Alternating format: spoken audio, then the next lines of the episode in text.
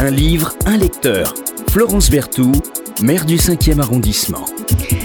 Bonjour, je reçois ce matin euh, David Madec, qui est administrateur euh, d'un lieu euh, prestigieux du 5e arrondissement, mais connu dans la France entière, on pourrait même dire dans le monde entier, le Panthéon. Bonjour. Alors comment, euh, cher David, euh, on, arrive administrateur euh, du, Panthéon quand on s'est occupé du Musée national des Coins, la Renaissance ça change un peu des grands, des grands hommes et des grandes femmes. le château de Maison Lafitte, la Villa Savoie, enfin c'est c'est une passion, l'histoire L'histoire est une passion et, euh, et, je suis arrivé au Panthéon via le, Centre des Monuments Nationaux qui gère euh, une centaine de monuments sur, euh, sur l'ensemble de la France. et, et, le jour où le Panthéon a été disponible en quelque sorte, je me suis présenté pour en devenir l'administrateur, pour me battre, pour mettre en valeur ces grands hommes et ces grandes femmes. Alors David Madec, administrateur du Panthéon, avant d'arriver au Panthéon, pour vous, le Panthéon c'était quoi? Alors, en tant qu'historien, historien de l'art, c'est évidemment une immense construction de soufflot euh, rondelé. Compliqué. Compliqué, oui. Une qui a failli quand même tomber euh, à plusieurs reprises. À plusieurs reprises. Oui, en même temps, une construction géniale euh, qui a traversé les siècles de manière assez... En deux mots pour nos auditeurs, pourquoi le Panthéon, avec son immense dôme, est une construction extraordinaire? Génial par la synthèse des arts différentes typologies d'architecture, architecture euh, euh, gothique pour la structure, architecture classique et en même temps révolution de l'architecture classique dans sa forme. Et puis il y a cette histoire du dôme, dont on dit comment. Alors comment il tient le dôme en, deux mots? Par magie. non, il tient de manière extrêmement euh, simple sur quatre piliers qui eux-mêmes euh, sont soutenus par euh, les arcs boutants tout autour du monument. Enfin, vous dites simple, mais c'était quand même une prouesse. Ah, c'est une prouesse géniale. c'est une prouesse technique parce que c'était pas si simple. Alors évidemment, comme vous êtes administrateur euh, du Panthéon, euh, cher David Madec, vous êtes venu nous parler d'un livre euh, que j'ai lu dans mes soirées nocturnes, parce que je ne le connaissais pas. C'est L'affreux du Panthéon de Bruno Fulini. Euh, un livre qui est très irrévérencieux, mais ça, quand on vous connaît un peu, euh, ça, ça ne m'étonne pas. Euh, les mythes, les mythes tombent les uns derrière les autres. alors, il faut s'en relever à la fin. D'abord, quelques mots sur sur l'auteur Bruno Filini. Vous le connaissez un peu ou... Oui, Bruno Filini, oui, tout le monde le connaît en vérité, puisqu'il a déjà, il a déjà pas mal écrit des, choses plutôt, plutôt très intéressantes. Et on, alors, c'est euh, juste euh, toujours pour que nos, auditeurs euh, comprennent ou le connaissent mieux, bon, il a eu un parcours, je un peu classique, Sciences Po, et puis il, a participé à la. il a été rédacteur au compte-rendu analytique des séances de l'Assemblée nationale, dirigé la mission éditoriale de l'Assemblée nationale. Entre nous, c'est pas la première fois que des rédacteurs euh, le concours est difficile, d'ailleurs, le concours mm. d'administrateur euh, des assemblées, que des, rédacteurs euh, du compte-rendu analytique, ben, à leurs heures perdues, sont écrivains. Non, c'est une chose effectivement, et c'est une chance pour nous, en tout cas en tant que lecteurs, parce que le, le, la difficulté de leur mission euh, prouve aussi en quelque sorte leur, leur génie, leur intérêt, leur, leur capacité de synthèse et, euh, et d'analyse, parce qu'il faut comprendre. Hein. Exactement. Euh, et, et, dans l'affreux du Panthéon, Bruno Fulini nous, nous livre en quelques lignes, c'est un conte relativement court, une synthèse des valeurs de ce monument de manière absolument jouissive. Enfin, ça se dit vraiment avec une très grande gourmandise. Alors Fulini, il dirige euh, une revue qui s'appelle Folle l'Histoire. Euh, bon, c'est un euh, passionné d'histoire, comme vous, David Madec. Et il dirige la collection Archives du crime aux éditions de l'Iconoclaste. J'ai vu ça dans sa biographie. Et il va animer une balade littéraire pendant euh, le festival Quartier du Livre euh, que euh, nous organiserons. Je dis le nous maintenant parce qu'il y a beaucoup de partenaires qui m'ont rejoint dans cette magnifique aventure du 23 au 30 mai. Donc, alors là, ça n'est pas en attendant peut-être de suivre sa balade qui, à mon avis, va être exceptionnelle. Il y en a d'autres. dans trois semaines, le, le programme va sortir. on va parler de ce, de cet affreux du Panthéon que j'invite vraiment tout le monde à lire parce que, vous le disiez très justement, c'est jouissif et les mythes tombent. Alors d'abord, on rentre et on sort comme dans un moulin, dites donc, au Panthéon.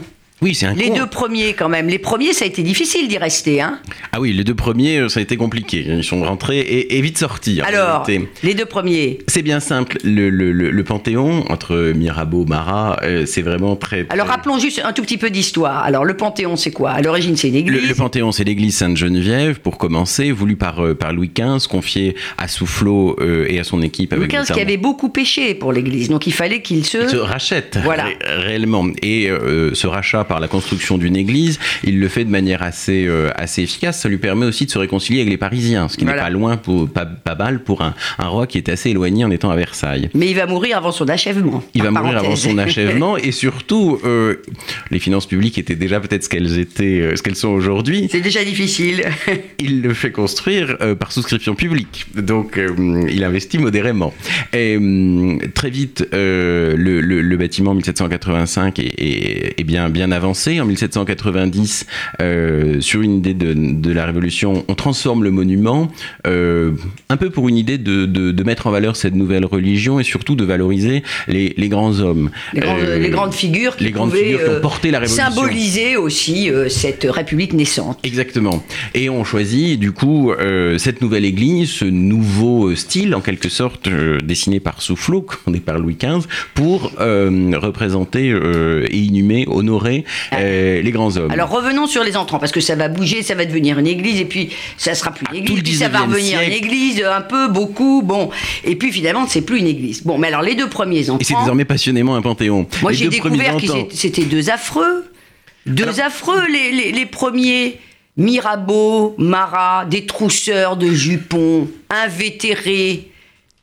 Alors, c'est pas forcément euh, Mirabeau, un crime. Il, entre au Panthéon avec cette idée que, que euh, pousse à la République et qu'il réussit à construire un, nouveau régime. Et puis après sa mort, après son entrée au Panthéon, euh, on découvre une cassette dans laquelle il y a une correspondance avec, euh, avec le roi, avec Louis XVI, euh, pour, le, pour lequel il, travaille en quelque sorte. Donc évidemment, sorti du Panthéon, il n'est pas représentatif ben de, de, de des valeurs qui sont portées. On se dit c'est pas possible. Bon, et alors immédiatement, on fait rentrer... Marat. Marat. Alors tout le monde connaît l'histoire, Charlotte Corday, le splendide tableau du Louvre. De, c'est pas mal ça. L'ami du peuple. L'ami du peuple, mais aussi grand. Euh, Pareil. il a pas mal décapité quand même Marat. Et puis une fois la terreur terminée, on se dit non, Marat, on ne peut pas le laisser, il n'est pas, du tout euh, mettre, valoriser un terroriste à ce point-là, et il est donc sorti du, monument très vite. Bon, alors le Pelletier de Saint-Fargeau. Lui reste. Alors lui, il reste. Bon, c'est pas le plus connu, mais alors lui, il passe entre les gouttes, si j'ose dire. Un peu. Le plus important, évidemment, à entrer, c'est Voltaire. Bah évidemment. Et là, tout d'un coup, on a la valeur euh, première de ce monument avec Voltaire, puis Rousseau, qui euh, sont les premiers grands marqueurs de, de, ce qu'est ce panthéon. Alors, euh, dans, ce livre, on, découvre évidemment l'histoire euh, mouvementée, c'est fait avec beaucoup euh, d'humour. Les mythes tombent, y compris le mythe du, grand Jaurès. Hein. Alors, nous, à une époque où on veut redéboulonner les statues, je me suis demandé s'il fallait pas redéboulonner la statue du grand Jaurès. Je dis ça évidemment, évidemment avec humour, parce que il y va fort. Hein. Alors les paroles malheureuses, euh, un brin antisémite, on va le dire comme ça, enfin un brin, un, gros brin antisémite, avant de se, rejeter, de se racheter, de bien défendre Dreyfus.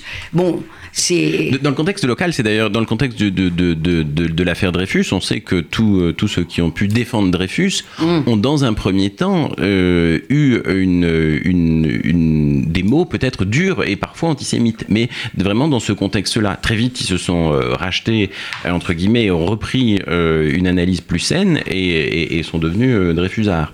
mais effectivement, chacun des personnages clés du Panthéon, Marie Curie, Jaurès, interviennent dans, dans, dans, ce conte euh, un, peu, euh, un peu magique et on découvre des personnalités. Alors on découvre des personnalités effectivement pas, toujours heureuses, euh, où on se dit tiens cette personne aurait-elle eu réellement, a-t-on raison de la faire entrer au, au, Panthéon Et en même temps, par leurs discussions, par leurs échanges, chose incroyable, une discussion entre Marie Curie, Jaurès, Voltaire, on découvre les valeurs qui font qu'ils ont mérité d'entrer au Panthéon. C'est intéressant parce que euh, ça n'est pas, euh, c'est évidemment euh, un regard critique, facétieux, mais ça amène le lecteur à s'interroger lui-même, comme vous le dites très justement, sur les critères de la panthéonisation. Les critères sont pas toujours très heureux au début. Euh, par exemple, euh, on nous explique que c'est assez marrant le parallèle entre Dreyfus et, Carnot. Dreyfus était une victime, non un héros. Or, le Panthéon a vocation à célébrer les grands hommes plutôt que les victimes. Incroyable. Soit mais je note toutefois, ça c'est un des protagonistes, que ça dit Carnot, qui est en fait le seul président. Le seul président honoré au Panthéon. Au, Panthéon, euh, lui a été quelque part euh, une victime puisqu'il a été euh, assassiné. Donc tous ces petits parallèles. Alors évidemment, les mythos, Pierre et Marie Curie, avec cette étrange délicatesse de les placer dans le caveau de leur ancien préparateur Paul Langevin, Marie Curie, etc., etc. Bon, alors évidemment, ça, ça, ça bouscule un petit peu, ça nous fait rire. Ça nous fait sourire ça nous fait rire. Ça nous permet aussi de comprendre que le Panthéon et les grands hommes, quand ils y entrent, c'est un geste politique, un choix. Mm. Les valeurs pour lesquelles ils sont honorés euh, ne sont pas les valeurs du, du, du, du, quotidien, ce ne sont pas uniquement l'excellence de, des uns ou des autres, c'est aussi l'engagement qui compte. Les valeurs de l'engagement sont celles qui sont célébrées au Panthéon. Et c'est ce qui réussit, euh, ce que réussit Bruno Fulini avec ce, regard un peu critique, un peu acerbe, de, de nous faire découvrir réellement. C'est très intéressant. Alors, que dites-vous à ceux qui vous disent oui, mais quand même, euh, euh, il y a des grands, grands euh, oubliés, alors même que d'ailleurs, il y a eu beaucoup de décrets, de votes, de discours solennels pour demander leur entrée au Panthéon, et puis ça n'a jamais été suivi des faits. Descartes, Descartes, oui. Descartes, on a Par plusieurs exemple. comme ça. On a Descartes, on a Roger de Lille, euh, dont le décret de panthéonisation a été signé. Tout est presque prêt, si j'ose dire, pour, pour les accueillir, et jamais n'a été, ça n'a été mis en œuvre. Descartes, il est dans la crypte de Saint-Germain-des-Prés il attend d'arriver, de, en quelque sorte, effectivement. Mais finalement, à Saint-Germain-des-Prés, il est tout seul. Euh, au Panthéon, euh, il y a déjà beaucoup de monde. Alors, Montesquieu Montesquieu qui pourrait venir aussi. Fénelon Fénelon il y en a énormément qui pourraient venir. Molière, Diderot. Le, choix de, du, désormais du président de la République, depuis la Ve République, de faire entrer un grand homme euh, ou une grande femme au Panthéon, euh, lui est réservé. Mais c'est aussi la question des, valeurs de la République qui sont euh, à valoriser. On n'est pas à Westminster où on inhume toutes les personnes qui ont été excellentes dans leur matière. on aurait été en Angleterre, effectivement, Molière serait rentré. Mais en même temps, on voit bien qu'on fait, on, ne fait plus rentrer euh, des, personnes, euh, des, hommes, des femmes, quels que étaient leurs talents, euh, qui sont nés, je dirais, avant le XXe siècle. C'est terminé ça, non? Vous imaginez que des, des, des, la question se pose de, de, temps, en, de temps en temps, euh, sans, sans, trahir de grands secrets, où on se dit, tiens, euh, tel personnage illustre euh, du 19e, du 18e, on pourrait le faire entrer? Les, les, entrées au Panthéon sont tellement liées à une question de, de, politique actuelle, de valeurs que le président de la République peut vouloir défendre, que si, à travers la vie d'un personnage ou l'action d'un personnage, le président de la République considère qu'il y a des valeurs qui sont mmh. à défendre, à mettre en valeur euh, et que la République doit honorer. Mais regardez ce qui se passe. Oui, mais il peut le faire bien sûr. Mais je dis regardez ce qui s'est passé depuis le début de la cinquième. On n'est jamais, euh, aucun président n'a fait rentrer un, euh, une personne euh, qui euh, était née, qui n'était pas née au XXe siècle. Au XXe siècle. Non, l'engagement aujourd'hui se tourne effectivement vers les valeurs de, de, de résistance, d'engagement pour les autres, de manière tout à fait volontaire. C'est peut-être ce dont la société a besoin, et c'est peut-être une forme de réponse de la République pour les citoyens. Alors en 2015 les, dernières panthéonisations, comme on dit, parce que finalement on a créé, euh, il y a eu un joli euh, néologisme.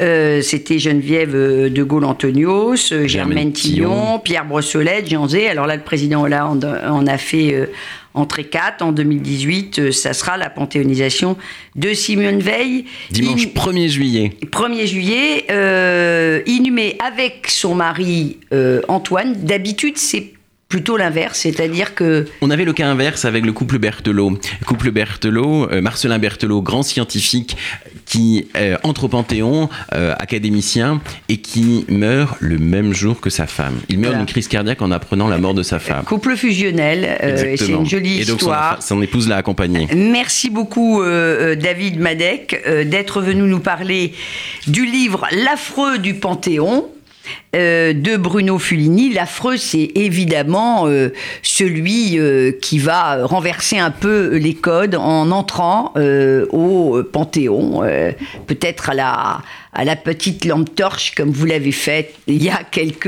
mois. Merci beaucoup, David. Un livre, un lecteur. Florence Berthoud, maire du 5e arrondissement.